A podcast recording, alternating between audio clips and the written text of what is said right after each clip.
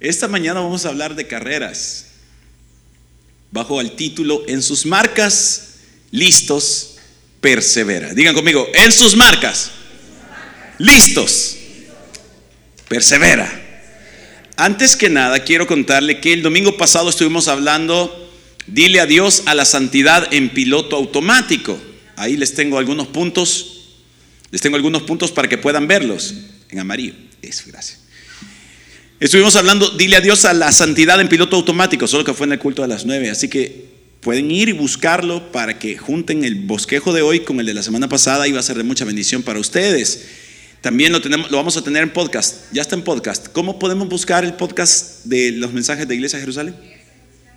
Iglesia Cristiana Jerusalén, levanten la mano los que tienen Spotify o Spotify. Muy bien, ustedes pueden ir y buscar Iglesia Cristiana Jerusalén y van a escuchar ahí el mensaje de la semana anterior que se llama Díganle a Dios a la santidad en piloto automático. Y ahí van a escuchar todo el mensaje desde el principio hasta el final, totalmente gratis. Los que no tienen Spotify pueden buscar en el Facebook y en el YouTube de nuestra iglesia, vayan, véanlo, escúchenlo con su pareja, con sus hijos y recomiéndeselo a alguien. Eso es muy importante. Estuvimos viendo algunos puntos. Primero es que tienes un nuevo dueño. ¿Cuántos dicen amén a eso? Y la palabra de Dios dice que nuestro dueño era el pecado. Y como era nuestro dueño, nos dominaba y hacíamos lo que el pecado decía. Pero la palabra de Dios dice que ahora hemos sido liberados de ese dueño y tenemos un nuevo dueño. ¿Quién es? Cristo Jesús. ¿Cuántos dicen amén a eso? Y entonces, como ya el pecado no es nuestro dueño, no tenemos por qué hacer lo que es eh, lo que el pecado nos decía que hagamos. Ahora tenemos que hacer lo que Cristo nos dice que hagamos. Amén, hermanos. Porque el pecado ya no tiene autoridad sobre nuestra vida y finalmente estuvimos hablando de mortificar el pecado, de una eh, doctrina bíblica más difundida entre los puritanos que entre los pentecostales. Hacer morir el pecado. Es bíblico. Vaya y escúchelo y vamos, va a aprender muchísimo. Ahora vamos a hablar de en sus marcas, listos y persevera. Vamos a hablar de perseverancia al estilo bíblico porque hay una gran cantidad de personas que esperan que al recibir a Jesús como su Salvador, todo les caiga por automático y todo funcione así, como que Dios lo hace todo. La salvación la ejecuta el Señor. Nadie de, nosotros puede pagar el precio por la salvación de nadie, ni de su propia vida. Ni a una persona más santa de nuestra iglesia subiendo a la cruz y muriendo por nosotros no sería suficiente para pagar por nuestros pecados. ¿Cuántos dicen amén a eso? Ni siquiera para los suyos propios fue necesario que Dios subiera a la cruz para pagar con sangre de Dios una ofensa a Dios. Y ese es Cristo Jesús. Amén. Pero a nosotros nos toca hacer muchas cosas, ¿verdad? Y entre esas es perseverar. La perseverancia es algo en lo que tenemos que concentrarnos y no lo vea con flojera, con haraganería. Hay algunos que estamos en una postura cómoda y es una postura peligrosa. Quiero que consideren las maratones. Les tengo ahí una foto de una maratón. Esta es una maratón pequeña, hermanos. Hay una gente hay unas maratones enormes. Tengo un amigo que corre maratones, se llama Luke Fisher, creo que ya les he hablado de él, es un tipo altote así. Un día yo estaba en su casa eh, con mi esposa, teníamos solo Pablito, mi hijo mayor, y en la noche me dijo, quiero salir a correr, ¿quieres salir a correr conmigo? No, le dije yo, me vas a ir esperando y te voy a trazar. Vos vas en bici y yo corriendo, me dijo.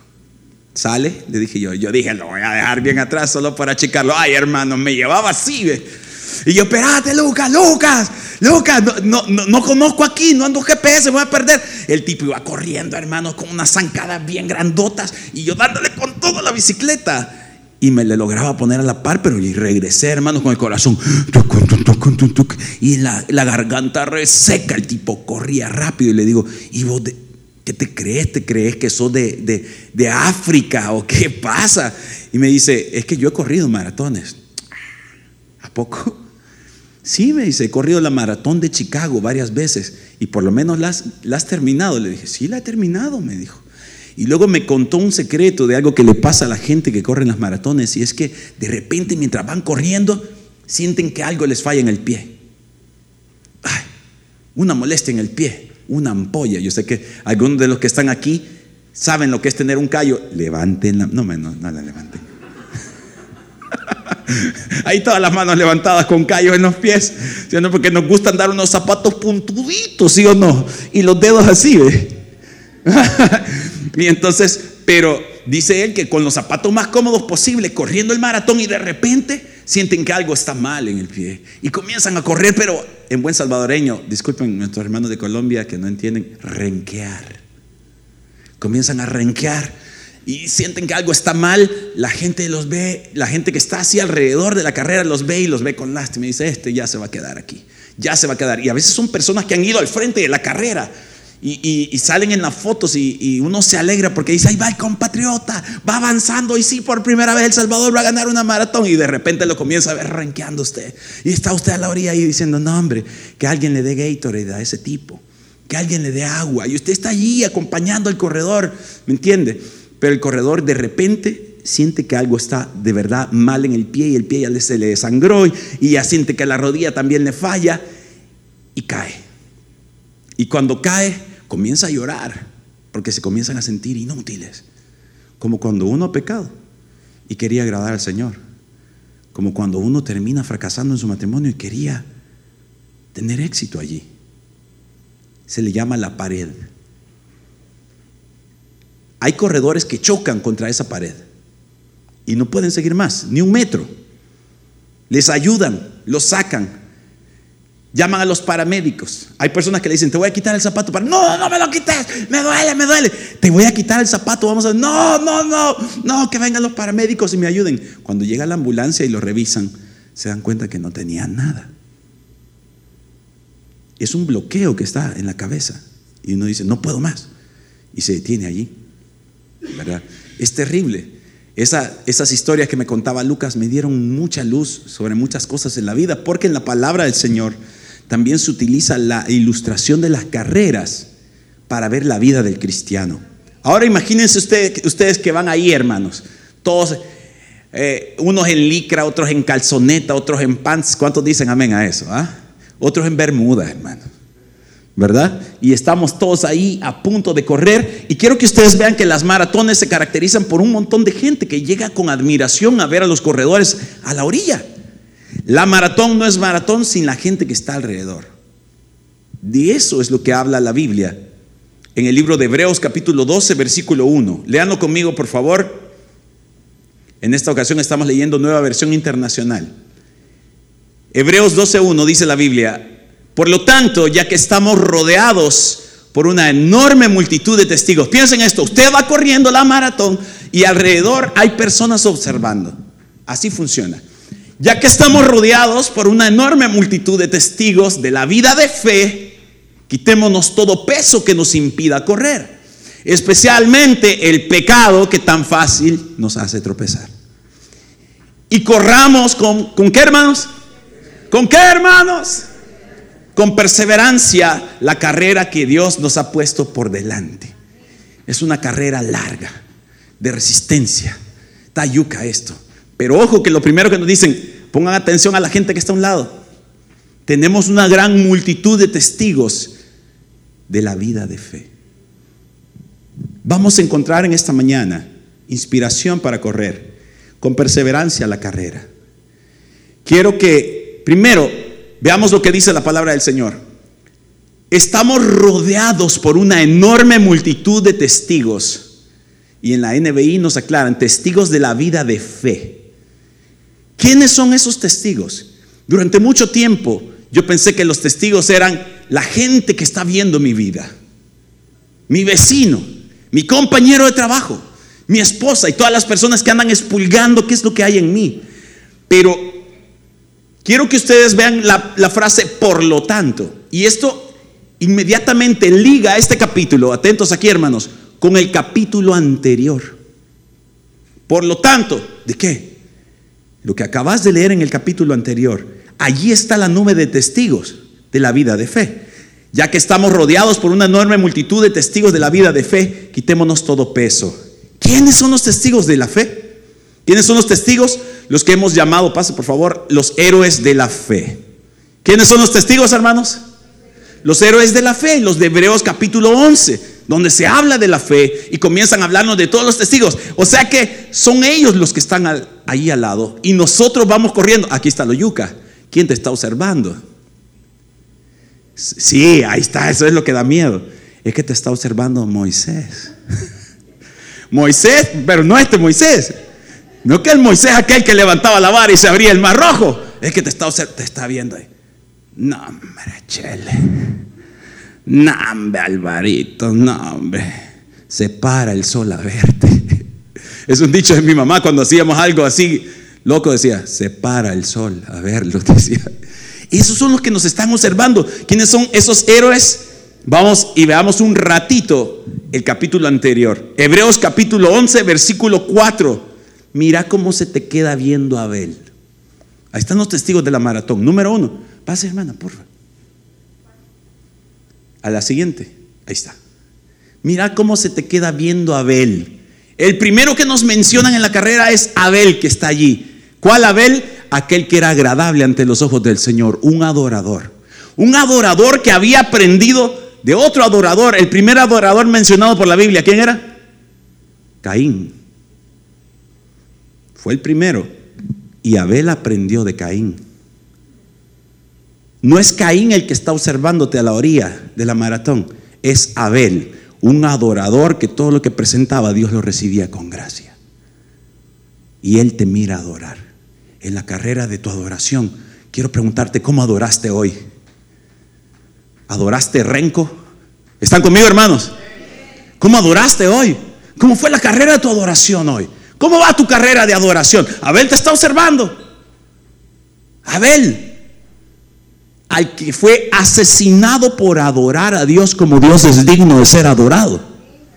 Un adorador tan íntegro, tan tremendo, que generó la envidia de otro adorador y fue asesinado por eso. ¿Cómo está la carrera de la adoración? Abel está ahí observándote y te mira, te mira a tocar y dice, chele. Te mira allí en la silla. Mira que no te gozas. Mira que no te metes, que no te sabes la alabanza. Pero capaz si cantamos aquí una de los temerarios. ¡Ay, revelación! Cantamos aquí un salsón. Es que duele más y mucho más. Y ahí las hermanas se gozan. De repente se les cruzan las canciones seculares con, con las cristianas. Y le pasa hasta las mejores hermanas. Mi mamá estaba, hermanos, mi mamá, que es una mujer, yo la considero una mujer una buena mujer me llevó a los pies de Cristo, va. Mi mamá estaba viendo eh, la, televisión cristiana, estaba viendo a Roberto Orellana. Amándote, mirando al cielo. Mi mamá con sus lentes bifocales, viendo la letra ahí. Contemplaba la hermosura que hay en ti. Estrella de plata, nubes de algodón. Un día lo vamos a tener de invitado aquí. Luz de media luna, el calor de tu sol. Mamá, la naturaleza. Adorando a mi mamá y Abel viéndola ahí. Me habla de ti, la lluvia y el viento. Todo me recuerda a ti. Por eso te amo, Dios. Y mi mamá, amor, amor, amor. Amor, amor. Ay, por eso. Esa bien se la saben, ¿verdad? Manda fuego, Señor. Se la saben. Y las alabanzas que cantamos aquí hoy no se las saben, manda fuego. Y a mi mamá se le metió la alabanza, la alabanza, la canción secular. Se le metió la canción secular en la alabanza, hermano, qué cosa tan horrible, mi mamá. Por eso te amo, Dios, amor, amor, amor. Ay, Padre Santo, perdóname. Ay, Señor. Imagínense la cara de Abel. No, no, gloria, no, gloria, no. Ahí está Abel, viendo cómo adoras.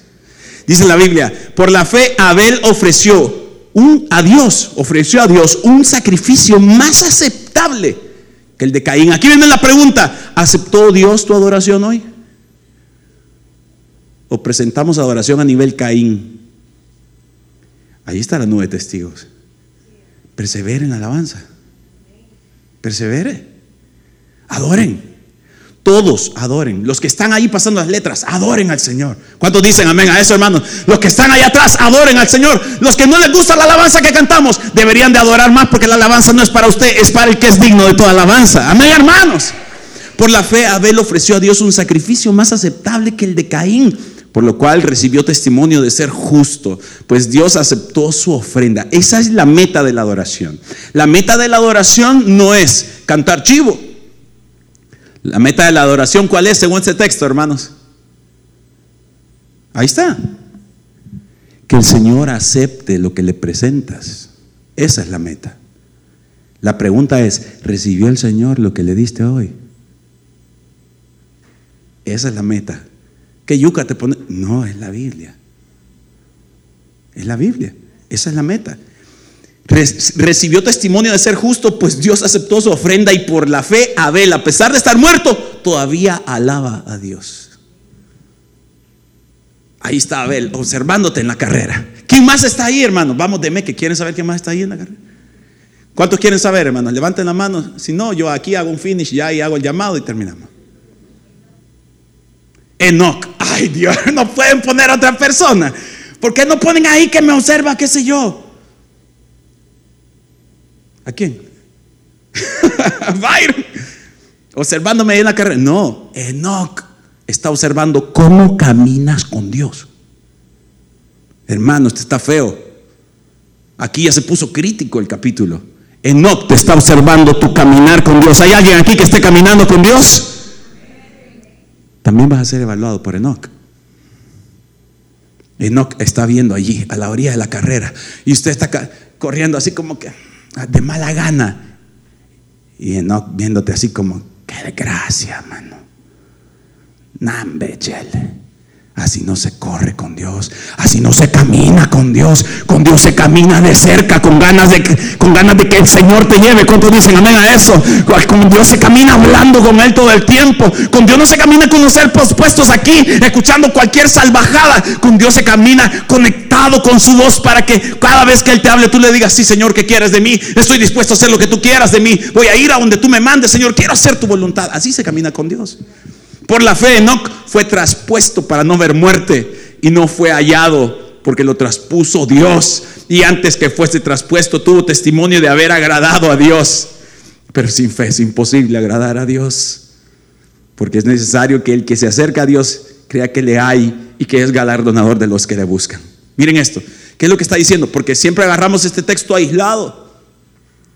Pero ahora la Biblia nos está diciendo que cuando no caminaba decía, aquí va Dios conmigo. Aquí va Dios conmigo. ¿Cuántos dicen amén a eso, hermano? Vivía allá por Liberia. Ah, ve, aquí va Dios conmigo. ¿Alguien más viene de soya pánico? Solo los siervos. Dios les bendiga. Un día vamos a hacer una filial allá. Amén, hermano. Y entonces, Dios va aquí conmigo. Así caminaba Enoch. Dios va conmigo, Dios va conmigo, aquí va Dios, aquí va Dios. Caminaba con Dios todo el tiempo. Un día Dios le dijo, Enoch, me gusta caminar con vos. ¿Qué te parece si vamos para arriba? Vámonos, vámonos pues. Y se fueron. Se lo llevó el Señor. Enoch está viendo cómo caminas. ¿Cómo camina tu matrimonio? ¿Cómo camina tu vida espiritual? Esa es la nube de testigos. No es poca cosa, hermanos. Pero sin fe es imposible agradar a Dios porque es necesario que el que se acerca a Dios crea que le hay y que es galardonador de los que le buscan. Mira quién más te observa, hermanos. Mira cómo se te queda viendo Abraham. Ay Dios. Por la fe, Abraham, siendo llamado, obedeció para salir a un lugar que había de recibir como herencia y salió sin saber a dónde iba.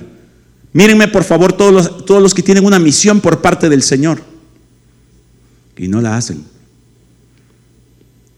Abraham te está observando con un poco de cuestionamiento y diciendo, mira, ¿y cuándo te vas a animar a ir a hacer lo que Dios te dijo? Es que no sé, va, yo no sé cómo va a terminar todo eso. Yo tampoco sabía. No sabía para dónde iba. Salía al principio con mi papá. Génesis capítulo 11, creo, o 10. Salí al principio con mi papá para Canaán. Pero yendo de camino, mi papá se murió. Y yo no sabía para dónde iba. No conocía. Y ahí Dios me dijo, te voy a llevar a un lugar. Y te lo voy a entregar a vos. Y comencé a caminar con Dios. Salí con Él. Y el Señor me puso en un lugar y allí nos hizo perseverar. Luego mis descendientes fueron a esclavitud, pero el Señor nos regresó a esa promesa que tenía para nosotros. Por la fe Abraham, siendo llamado, obedeció para salir a un lugar que había de recibir como herencia y salió sin saber a dónde iba. Por la fe habitó como extranjero en la tierra prometida como en tierra ajena, morando en tiendas como Isaac y Jacob, coherederos de la misma promesa, porque esperaba la ciudad que tiene fundamentos, cuyo arquitecto y constructor es Dios. Miren esto, la Biblia está diciendo que lo que Abraham quería no era una herencia terrenal, sino que la promesa que quería era la que Dios le había hecho de una tierra allá, de un lugar aparte, donde está Dios. ¿Cuántos quieren estar allá, hermanos? Abraham te observa en la carrera. Durante esta semana, ¿cuántas veces pensaste en la gloria? ¿Cuántas veces pensaste en estar con el Señor? Durante esta semana, ¿cuántas veces pensaste en estar ausente en el cuerpo y presente el Señor? Durante esta semana, ¿cuántas veces consideraste que la, la meta es estar con Cristo? El premio es Cristo. Mi texto preferido, 1 Corintios 2.9, dice, como está escrito, cosas que ojo no vio, ni oído oyó, ni han subido a corazón de hombre, son las que Dios ha preparado para los que le aman. Dios tiene algo preparado para mí. Lo primero que se está preparado para nosotros es el rostro de Cristo. Por fin le veremos cara a cara. No nos conformamos con cosas terrenales. Los que perseveran no perseveran para obtener cosas terrenales, aunque Dios es un Dios que da bendiciones ya. Los que perseveran de verdad, perseveran para alcanzar la eternidad, para alcanzar los collados eternos, para presentarse delante de Dios, para estar en esa ciudad donde nos presentaremos delante de Él. Esa es la meta, esa es la meta de Abraham. Cuando tú corres en esta tierra y corres la carrera por cosas terrenales en el Evangelio, Abraham está viéndote como, no, no, loco, así no. Así no es. La fe no es para eso. La fe no es para eso, eso es quedarse corto. Porque todo lo terrenal va a morir. Por eso la Biblia nos dice que hagamos tesoros en donde, hermanos. Allá en los cielos donde no se corrompen las cosas que guardamos, hermanos. Hay que hacer tesoros allá porque aquí se lo roban. Aquí, hermanos, hasta el dinero se devalúa. Así que hay que hacer tesoros allá. Abraham esperaba a la ciudad que tiene fundamentos, cuyo arquitecto y constructor es Dios. Oigan esto, Abraham vivía en tiendas de campaña pero mientras estaba poniendo la carpa, decía, un día voy a vivir en una ciudad cuyo arquitecto es Dios, una ciudad que Dios la construyó, donde yo no la voy a construir. Así que no importa que viva aquí en tiendas, que no tenga un palacio, está entendiendo lo que dice la palabra de Dios. No importa si no tengo un palacio, no importa si estoy viviendo en una casa alquilada, no importa dónde estoy viviendo, el Señor tiene algo para mí extraordinario y eso es lo que llena mi corazón. Y ¡pum! se va la angustia, se va el estrés, se va el afán. Eso es lo que quiero para mí. Abraham está viendo cómo corres la carrera. ¿Quién más te observa? Mira cómo se te queda viendo Sara. Ay, hermanas, no, piensen que se iban a escapar ustedes. Ahí está la anciana viéndolas a ustedes cómo corren mis hijas. Mm, Dios. Mm, Yo a los 70 años todavía hacía que los hombres se quedaran así.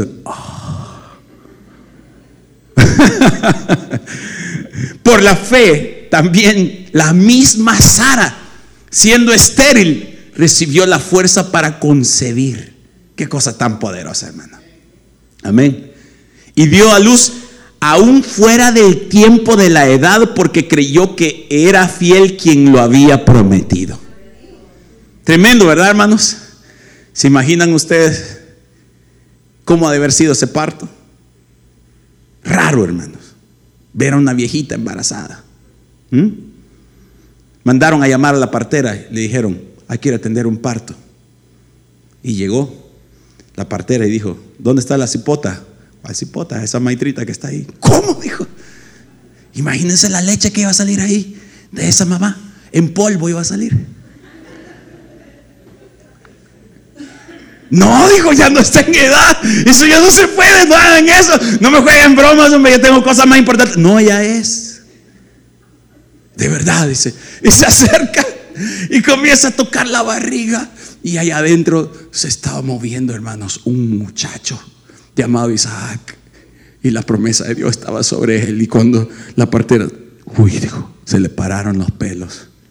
Se hace para atrás y dice, esto que van a hacer aquí es de Dios. Preparémonos. Dios va a visitar esta habitación. Wow. Hermana, ¿y por qué te rindes tan fácil? Mira, Sara está echándote porras a la orilla de la carretera, diciendo, ánimo, mi campeona, corra amiga, corra. Ahí está Sara echándote porras diciendo, no te rindas, dale, dale, todavía no estás viejita, yo era viejita, dale, échale ganas, échale ganas, el que te prometió lo que te dijo, te lo va a cumplir. Uh, ahí está Sara echándote porras, pues eso es la nube de testigos. Por la fe también la misma Sara, siendo estéril, recibió fuerza para concebir y dio a luz aún fuera del tiempo de la edad porque creyó que era fiel quien lo había prometido. Por lo cual también de uno, Isaac, y ese ya casi muerto, salieron como las estrellas del cielo en la multitud y como la arena innumerable que está a la orilla del mar.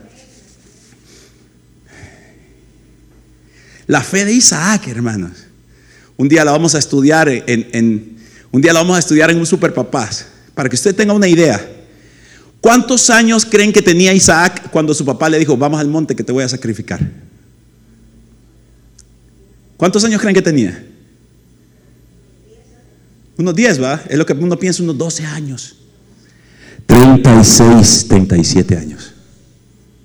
No, sí. 37 años, 36 años.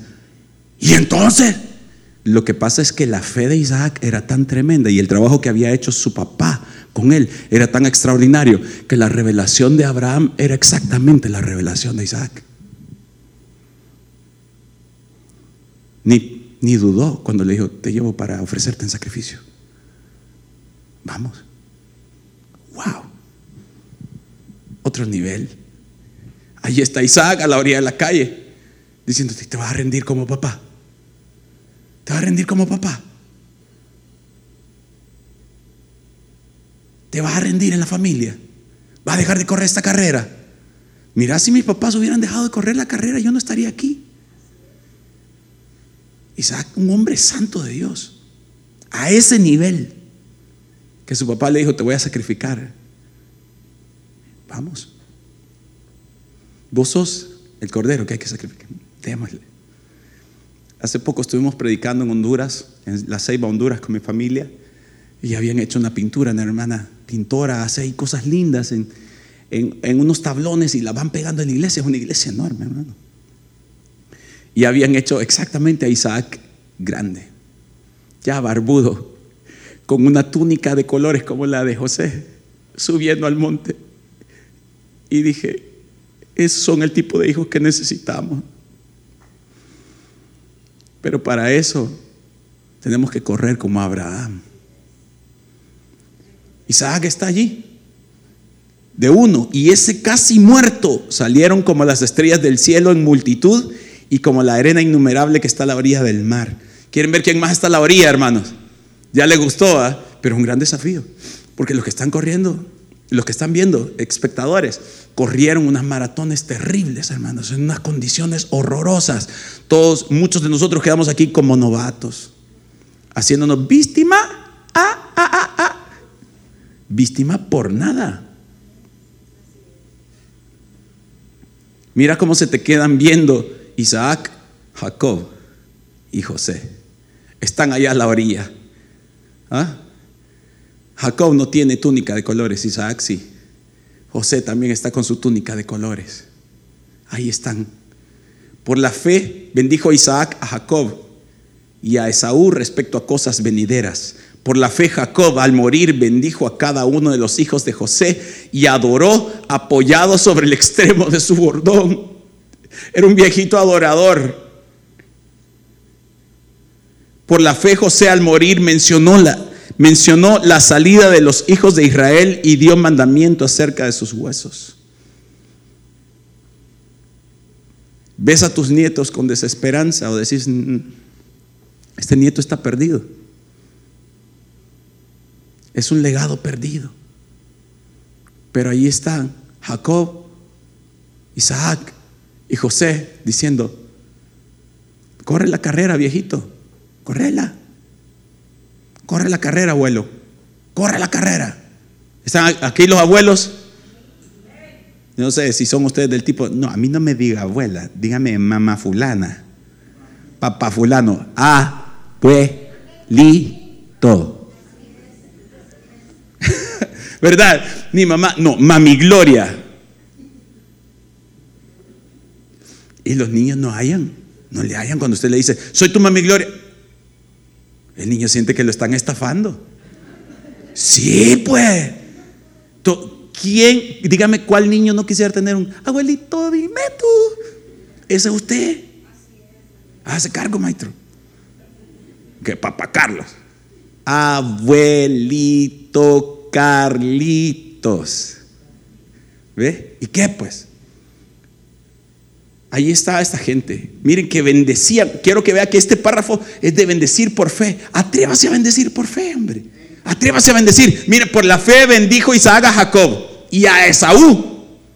Respecto a cosas venideras, por la fe Jacob al morir bendijo a cada uno de los hijos de José. Están viendo, hermano, lo que estoy viendo de ahí. Es bendición, es un momento de bendición. Por la fe se bendice, ¿verdad?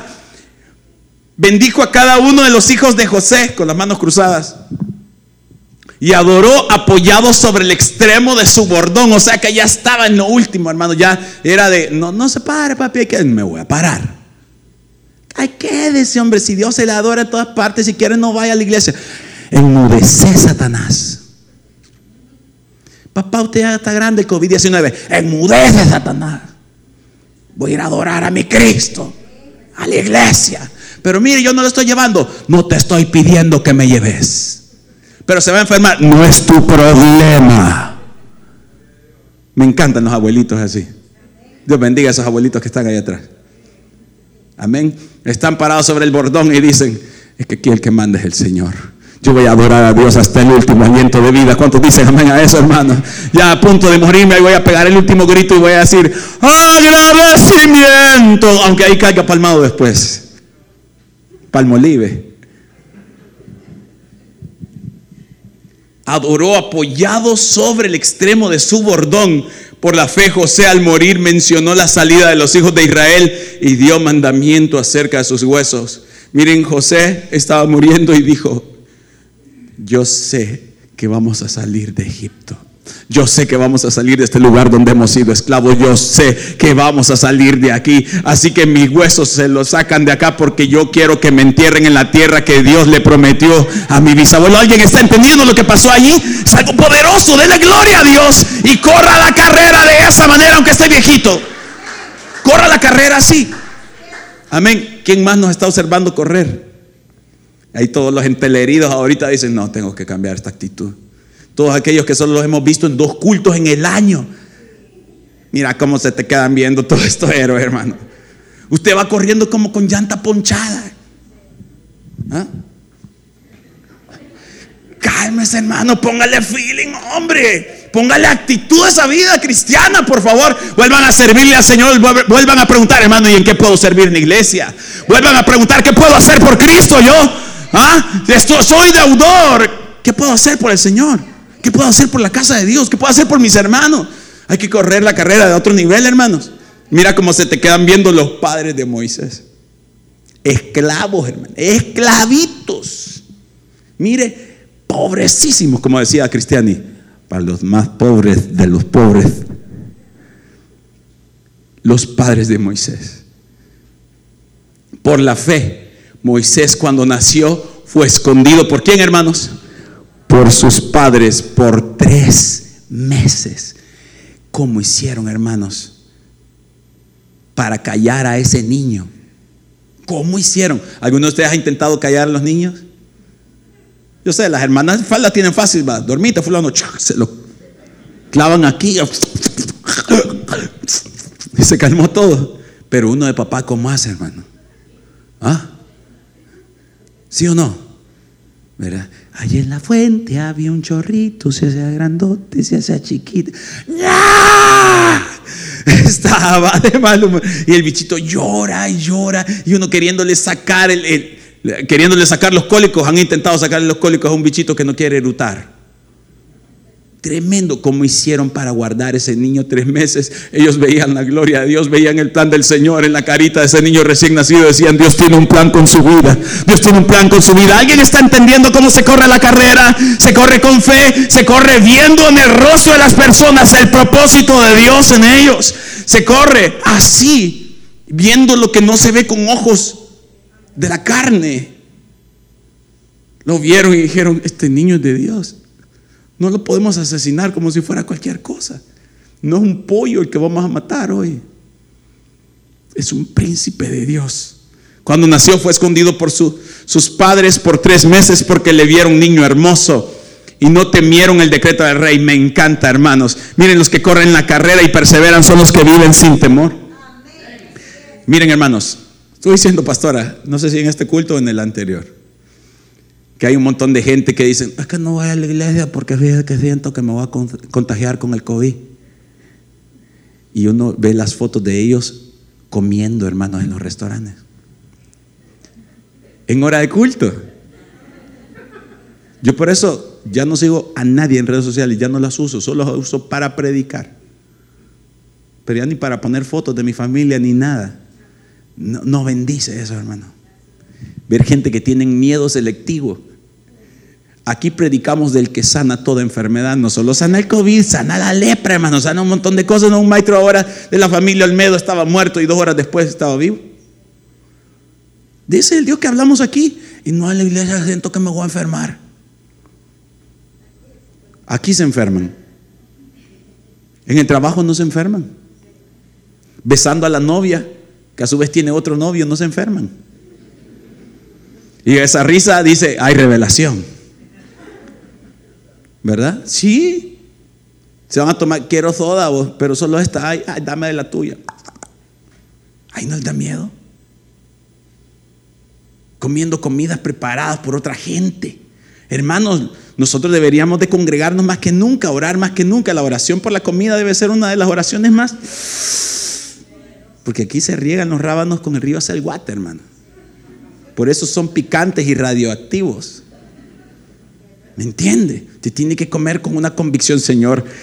Esta comida puede ser la última. Así que te doy gracias por ella, Padre. ¿Me entiende? Así se come, así se ora.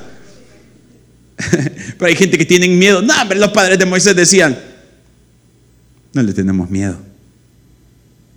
Hay gente que seguramente le llegó a decir, ustedes son bien faltos de sabiduría. Tienen vivo este bichito. Solo niñas pueden haber. No pueden haber varones. Enmudece Satanás. No le tenemos miedo. Nosotros nos gobernamos por otro rey. Nosotros estamos con otro calendario. Así comenzamos este año, ¿se acuerdan? Vamos con otro calendario. No temieron el decreto del rey. Por la fe, Moisés, hecho ya grande, rehusó llamarse hijo de la hija de Faraón. Y quiero que vean ustedes, hermanos, que cuando los tatas son tatas de fe, lo más probable es que el hijo también vive así. Moisés, hecho ya grande, rehusó llamarse hijo de la hija de Faraón. Me encanta esto. Escogiendo antes ser maltratado con el pueblo de Dios que gozar de los deleites temporales del pecado. ¿Alguien quiere un hijo así? ¿Alguien quiere hijos así? ¿Alguien quiere hijos santos? ¿Alguien quiere hijos que renuncien a esas cosas? Nosotros tenemos que correr a otro nivel. Corre a otro nivel la carrera, pues. Eso es perseverancia. ¿Ve? Y miren, el hijo de aquellos dos que ni siquiera la gente se sabe los nombres de los papás de Moisés. Pregunta difícil, ¿cómo se, llamaba la mamá de Moisés? Dos hermanas, ¿verdad? Y de ahí los demás, la Kimberly.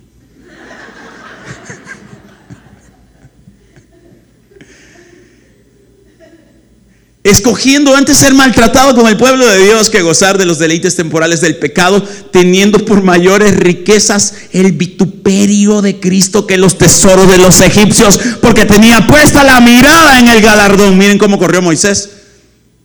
Moisés decía, es que el premio que da Cristo es más importante que el premio que te puede dar el mundo. El premio que da Cristo es más importante que cualquier clímax que cualquier tesoro o recompensa en la tierra. Esas cosas no duran. Se van rapidito. Se acaban así en cuestión de minutos. Pero lo que Cristo da permanece para siempre. Ahí hay que tener puesta la vista. Miren hermanos, consideren entonces, que más adelante en el, en, el, en el, capítulo 11 dicen, ¿y qué decirles de fulano y mengano y a la fulana? Y hasta, hasta sale ahí aquella mujer que tenía reputación de ser ramera, hermanos, y hasta ella terminó incluida entre los héroes de la fe por la manera en que corrió y perseveró en su fe. Hay que correr de tal manera que aunque uno sea una, haya sido una ramera, se convierta en una mujer santa. Hay que correr de tal manera que aunque uno haya sido un cobarde, un ladrón de bendiciones, termine convirtiéndose en alguien que pelea por las bendiciones. ¿Alguien está entendiendo? Dígame. Hay que ser, hermanos, de tal manera que aunque usted haya sido un prófugo, un presidiario, usted termine corriendo la carrera como un príncipe del pueblo de Dios. Así se corre la carrera. Y son esos los testigos que están alrededor. Esa es la gente que está ahí a la orilla de la maratón. Hay algunos que ya chocaron contra la pared. El problema es que usted estaba queriendo servir a Dios en lo que a usted le gusta, pero no en lo que Dios le llamó. Hay algunos que se atrasaron en eso. El problema es que algunos de nosotros queremos el reino para que complazca nuestros deseos, pero no para hacer la voluntad del Señor. Los que están allá a la orilla le están animando y están diciéndole, ten cuidado cómo corres. No corres para vos, hombre. Corres para el rey. Volvamos al capítulo 12 cómo se corre la carrera. Por lo tanto, ya que estamos rodeados de una enorme multitud de testigos de la vida de fe, ¿qué dice hermanos? Leanlo conmigo. Quitémonos todo peso que nos impida correr. Miren esto. Esto es, no sé si ustedes han visto, póngase en el piano para que me vengan. No, todavía no, fíjese ahí. No sé si ustedes han visto un tipo de gente que practica artes marciales y se ponen unas pesas en las, en las piernas. ¿Los han visto? Algunas hermanas no se han dado cuenta de eso. Solo dicen, anda armado ese hombre. No, hermana, a veces son pesas que andan aquí, porque los tipos andan practicando saltar con peso, fíjese, para saltar después más alto. Cuando se quitan el peso, ¿verdad? Saltan. Pero el peso que genera el pecado es tan aplastante que no te permite avanzar en la carrera. Uno piensa que lo puede llevar y puede seguir corriendo la carrera y corriendo con pecado. Están conmigo, hermanos. Aquí ya se puso fuego el mensaje. Uno piensa que puede seguir corriendo la carrera y cargando ese gran pecado. ¿Verdad? Al principio corres como un campeón, pero ya después comenzás a ver cómo tambaleas y no puedes dar el siguiente paso. Y no se puede. Y uno comienza a ser estorbado. ¿No te das cuenta que el pecado te tiene tirado en el piso cuando deberías de estar corriendo la carrera? Deberías de estar adelante. ¿Qué fueras tú en el reino de Dios si hubieras decidido despojarte de ese peso hace tanto tiempo? ¿En qué estarías sirviendo ahora, Señor? ¿Cómo estarías predicando su palabra? ¿Estarías volando ya vos? Porque ese es el llamado del Señor en tu vida. Por eso te puso ahí en esa familia donde te puso. Hay que despojarse del peso. El lastre. ¿No entendemos eso? ¿verdad? Cuando la embarcación está en una tempestad, tiren el lastre, dicen, y comienzan a buscar todos los chunches que no sirven para nada. Y los vamos a tirar, dicen y comienzan a tirar por aquí, tirar por allá y tirar esto y tirar lo otro para aliviar el peso y que la embarcación pueda salir a flote. Así mismo en la vida. Entienda que ese pecado que algunos de nosotros lo estamos contemplando y lo mantenemos allí como en un pedestal, me gusta. Yo ahí sí que el Señor no ha podido conmigo. No ha podido cambiarme. Ay, hermanito. Uno no hay que ser tan brutito. Uno es el que tiene que empujar eso y votarlo. Una vez gané un premio internacional en la música, un premio ARPA. Es como ganar un Grammy latino. Fui a México y lo recibí. Ahí estaban Rescate, Rojo, toda esa gente. Cuando regresé nos hicieron una entrevista en el diario de hoy. El diablo de hoy. Y la sierva gráfica también. Nos hicieron entrevistas y todo, y hermanos, y no sé de dónde apareció una columnita, tipo un pedestal, y allí puse el premio ARPA. doradito. Era una arpita gordita, así bien bonita, hermanos. Y me despertaba y lo tenía por las patas y lo primero que hacía era verla. Ah, ya me levantaba yo el héroe, que no sé qué, que no sé cuánto. Un día entró mi mamá, hermanos, con una escoba. Miren, cuando una mujer anda una escoba, Dios puede usarla. Quiero testimonio, hermano Guillermo. y entra mi mamá con una escoba, hermano. Esto, cuando se casen, la mujer le va a decir: Tu nana no te enseñó a ser limpio. ¿Ya han oído ese tipo de sermones? ¿Ah? ahí, le pegó un escobazo a la columnita esa donde estaba ahí. Y yo, ¡Pah! Cayó y se destripa, hermano. Y, hermana, ahí me salía espuma por la boca, guacamole por los oídos. Estaba endemoniado yo, hermano. Y, y, el Señor votó ese ídolo. A partir de ese día Dios comenzó a tratar con mi orgullo, mi vanidad, hermano, un montón de cosas que el Señor ha estado haciendo así, mire, ve.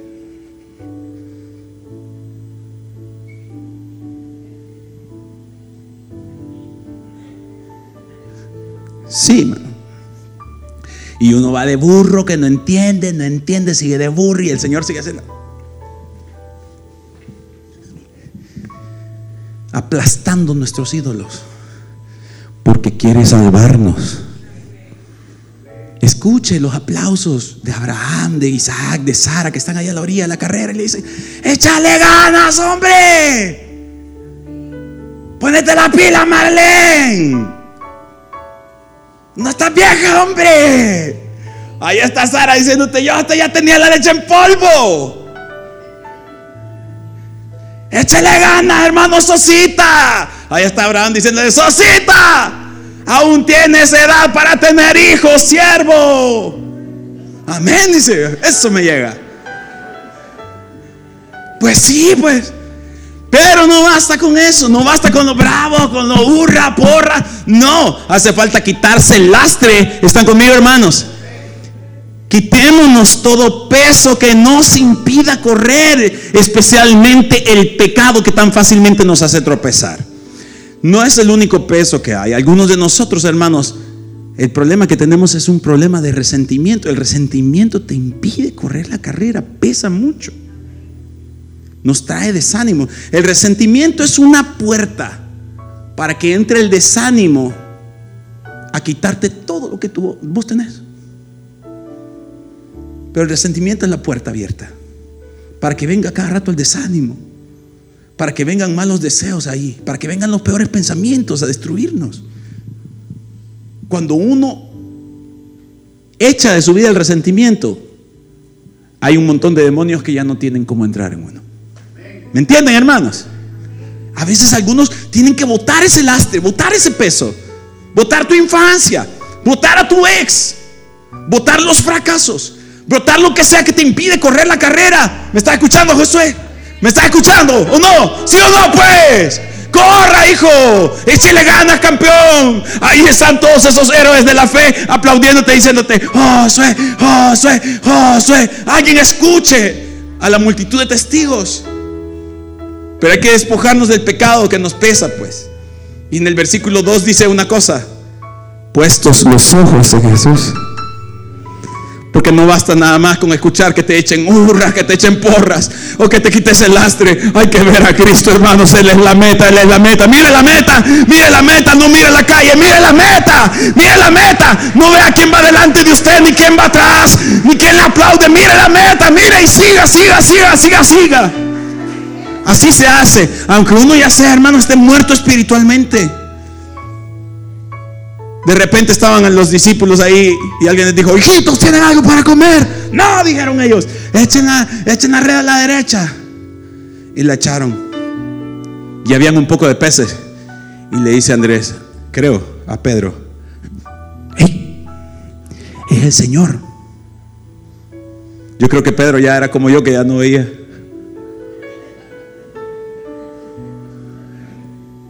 ¿Me lo juras? El Señor, mira, pues un montón de peces que tenemos. Yo voy a ir donde él, dijo. Y al momento de tirarse, se acuerda que antes caminaba sobre las aguas. Y se da cuenta que ahora es un traidor que negó a Cristo. Yuca va. Pero eso no detuvo a Pedro, dijo. En buen salvadoreño, discúlpeme porque hermana Kelly lo hace con facilidad, yo no. A Bechis, dijo.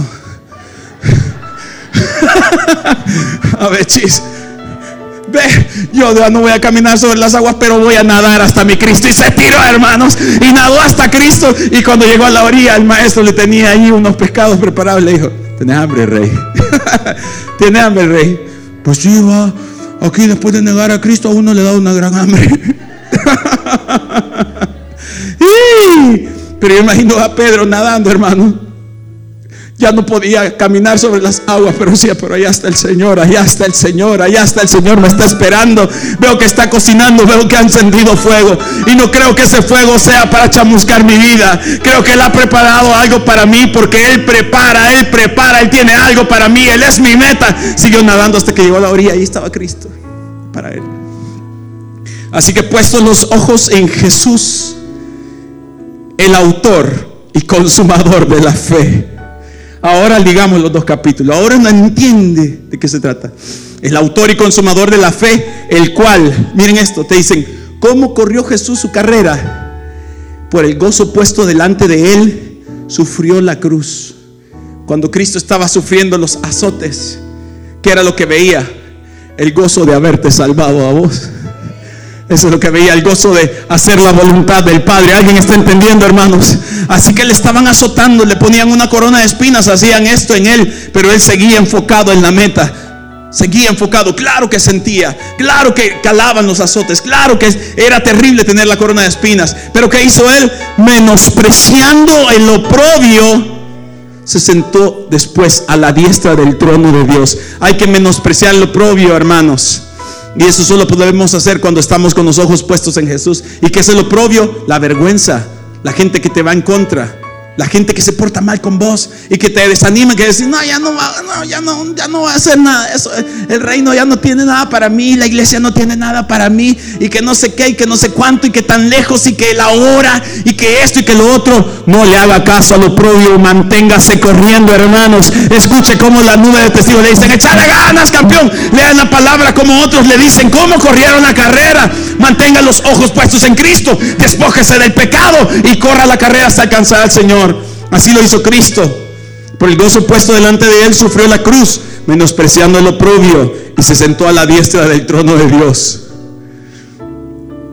Finalmente, consideren esto. Menospreciar el oprobio es lo que algunos de nosotros nos tiene mal. Queremos que las cosas del reino sean fáciles, hombre. Y nunca ha dicho la Biblia que iba a ser así. Está garantizado que usted va a caminar sobre espinas. Algunos están demasiado atentos al desánimo, atentos a ver quién les va a poner un estorbo más. No lo escuches más, corra la carrera. Escucha a la viejita Sara diciéndole, chale gana, mamayita. Escuche a Abraham diciéndole, chale gana, viejito. Escuche a Jacob con un bordón ahí, porque acuérdese que hasta con un ángel peleó y andaba el tipo malo de la cadera. ¿Ah? Escúchelo, hermano David, diciéndole, chale ganas, David. Chale ganas. ¿Alguien me está escuchando, hermano?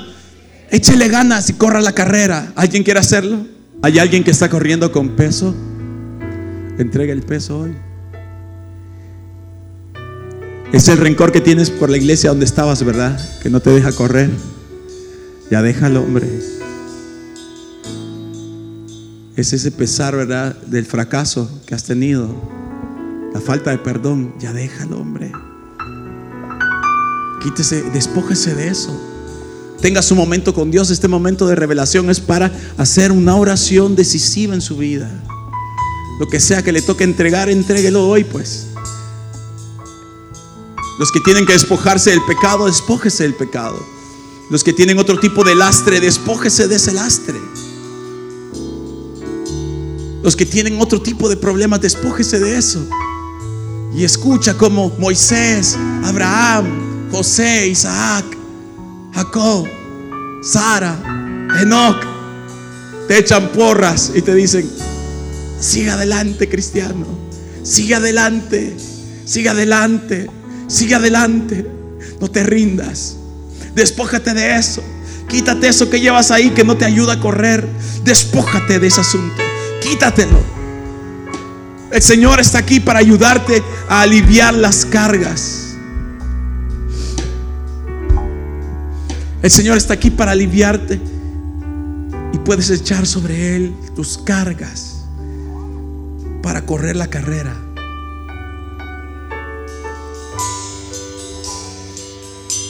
Vamos, despójate de eso. Eso que perdiste no va a volver. Porque lo que te trajo hasta aquí no te va a llevar a donde el Señor quiere llevarte, hombre. Hay que despojarse de esas cosas que lo detienen y que el Espíritu de Dios está diciéndole hoy.